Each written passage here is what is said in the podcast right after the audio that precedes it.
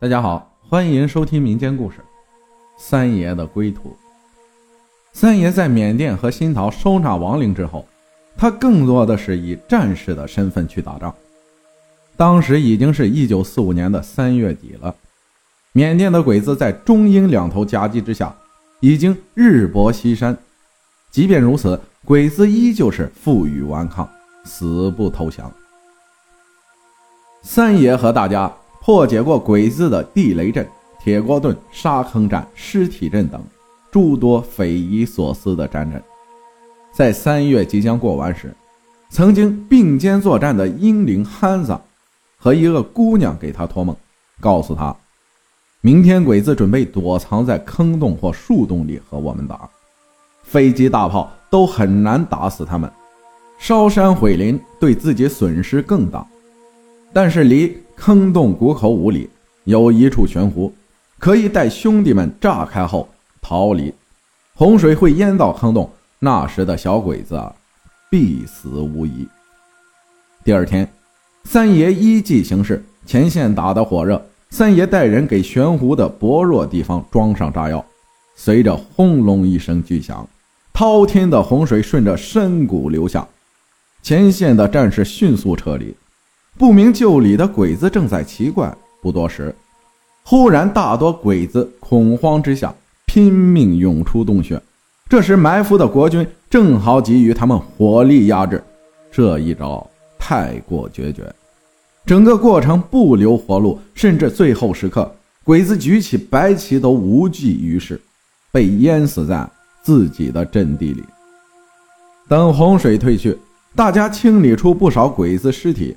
令人气愤的是，里面竟然找到了几具残缺不全的女尸，其中一具正是和憨子给三爷托梦的。三爷大惊之余，不由感慨。他随后确认了驻守的鬼子曾抓了一些姑娘，其中不乏华人。他们被晚上奸淫，白天吃，截止当天全部惨死。三爷对这些人进行安葬后，把鬼子尸体进行焚烧，并超度亡灵。之后，令人振奋的消息传来：远征军和英军胜利会师，他们对中国人勇敢的战斗非常钦佩，纷纷竖起大拇指。三爷不懂英语，但对 “good” 一词印象深刻。随后，鬼子被中英联军打跑了。三爷跟着队伍回国，在回国途中，部队里突然有人上吐下泻不止，皮肤溃烂、寒热交替、呼吸困难等各种症状，其中还不乏同时出现多种症状的人。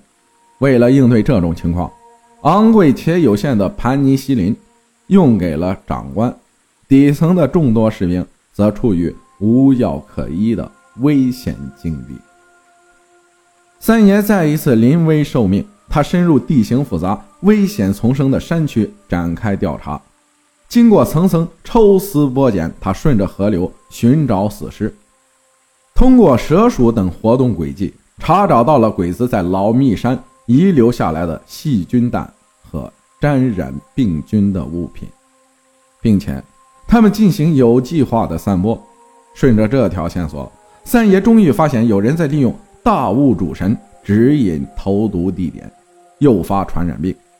此时，大多数的老百姓是没有办法应对的，而国家和军队只会想到连年战火，无人照管堆积成山的尸体，任由尸体腐朽，散发病菌传染。大多数都是一把大火把尸体烧掉。发现鬼子和瘟神的三爷没有丝毫犹豫。带人迅速包抄围剿，几场战役下来，大家互有死伤。一个叫水娃的兵，为了一顿白米饭和辣椒，自告奋勇。年方十三的水娃枯瘦如柴，个子低矮，穿着十分肥大的衣裤，脚踩草鞋，用一口流利的四川话说：“给我一百斤的炸药包，我上到山口，把瓜皮鬼子炸上天。”在大家一阵的惊呼中。不足百斤的水蛙竟然赤脚背着一百斤炸药冲上去，像猿猴一样灵巧快速地攀上山崖口。他接连拉开导火索，扔给山口里的鬼子。随着几声巨响，水洼被冲击波从山口震下来。要不是三爷放的大网正好接住他，水娃只怕就摔碎了。烟尘散尽后，三爷命大家砍倒部分树木，向山口投放汽油瓶，将山口中的细菌弹引爆。火势平息后，大家急速冲锋，终于攻下山口。虽然把绝大多数鬼子一网打尽，但依旧有一个十二岁的鬼子逃跑了。之后就是三爷罕见的神灵大战了，三爷只得让大家撤走。自己用法术送大雾主神，但他哪是神的对手？在三爷支撑不住时，神龙出现，结合皇帝赶跑了大雾主神。这一仗后，三爷带大家搜寻黄芪、麝香和白矾等药物，制作五味麝香丸和化虫丸等药物，治疗炭疽；用香茹、细辛、苍耳子、辛夷等药材制作桂枝汤、华盖散。治疗伤寒，并对河流进行消杀病灶，对尸体进行填埋或焚烧的处理。完成这一切后，三爷梦到广悲托梦：“徒儿，你需在大运和大难上来个选择。”三爷不明所以，就问：“何为大运？何为大难？”广悲给他解释说：“你立下大功，可以行官运。”但今后会逃到宝岛，官运恩荫子孙，此为大运。大难，就是你会经历生死，但会找见家人和传家宝，只是从此悬壶度日，默默无闻，子孙也难有官运。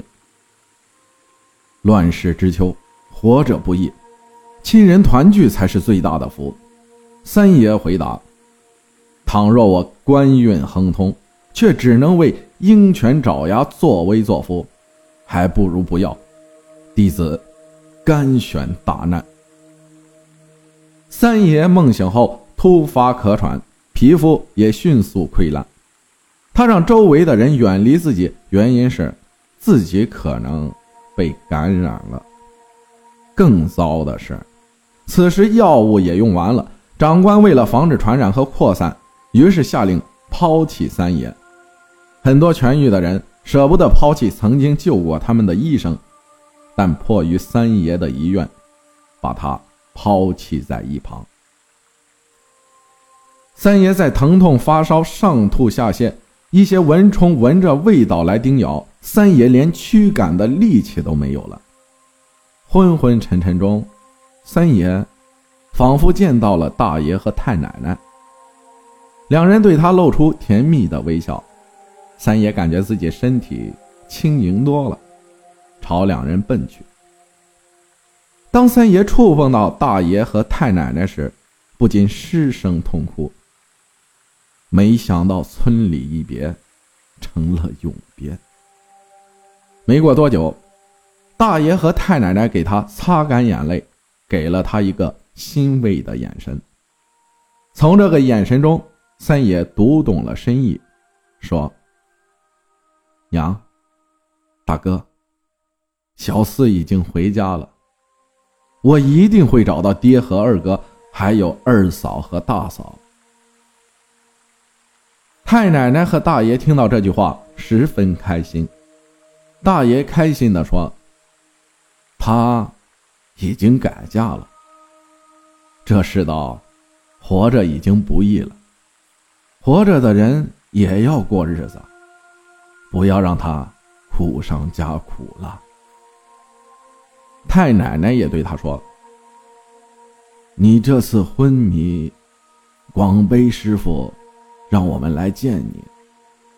娘一直担心你过不好自己的日子，看到你能打仗、疼兄弟、救百姓，娘死也瞑目了。”说完，他们一推三爷，三爷感觉身体灼热般的疼痛，身上的蚊虫爬行和咬噬的感觉不见了，反而有一股毛茸茸的东西在自己身边游走。过不一会儿，一个熟悉的川音传来：“你个龟儿，滚！”大哥，我这就给你熬药。说着，一个像麻杆一样的孩子走到三爷身边，正是水娃。他抓起三爷身边的草药，给三爷煎煮，并照顾三爷。晚上，三爷身体好多了，他不住的感谢水娃。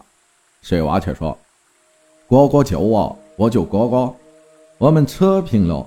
不过，要不是白天的黄鼠狼。”我也发现不了你。更奇怪的是，那些在你身边的药还很对症嘞。三爷不由得惊奇：难道是当年自己放过的黄鼠狼奔袭千里来救自己了？他不由得感慨。当晚他梦到广悲，三爷参拜完后，广悲对他说：“上次不辞而别，是为师寿命已尽。”不想你在杀敌中分心操办为师的法事。啊！三爷不由大惊，随即痛哭道：“师傅，你为了弟子殒命，叫徒儿好痛心呐！为师得道殒命，可谓死得其所，不必痛心。”广悲说：“有徒如是，为师甚慰啊！今日。”你已见过亲人，过几天你即可痊愈。痊愈后替为师办一件事。近期将有暴雨，沿澜沧县顺顺鼻河而下，用竹筏营救大店村的老百姓。是，三爷答应下来。果然，仅仅十四天，三爷在水娃的照料下已经痊愈。两人到大店村，果然见顺鼻河泛滥。三爷和水娃交替着把全村五十口人救了出来。此后，两人分开，水娃为谋生计继续当兵，而三爷继续行医治病，为逝者超度亡灵。他经过两个月跋涉，才来到四川。夜间，他把自己收纳的亡灵悉数放出，让他们回归故里。一时间。几乎整个巴蜀地区都出现了这样的场景：三三两两的人搭伙同行，他们或是满脸开心，或是满目愁容，或是泪流满面，或是释怀放松。每个人拿着汉阳造，一身血污，脸上满是血污和泥巴的人，步履蹒跚地走在夜间的小道上，偶尔遇到人还会伸手要钱，但是如果给他们钱，他们会说。那不是我们用的钱，不要。甚至送儿郎上战场的家庭，还能在夜间听到敲门声。他们披上衣服，打开门一看，顿时大喜。原来日思夜盼的孩子从九死一生的战场上回来了。这些稚气未脱、满脸天真的孩子，只有一个要求：我饿了。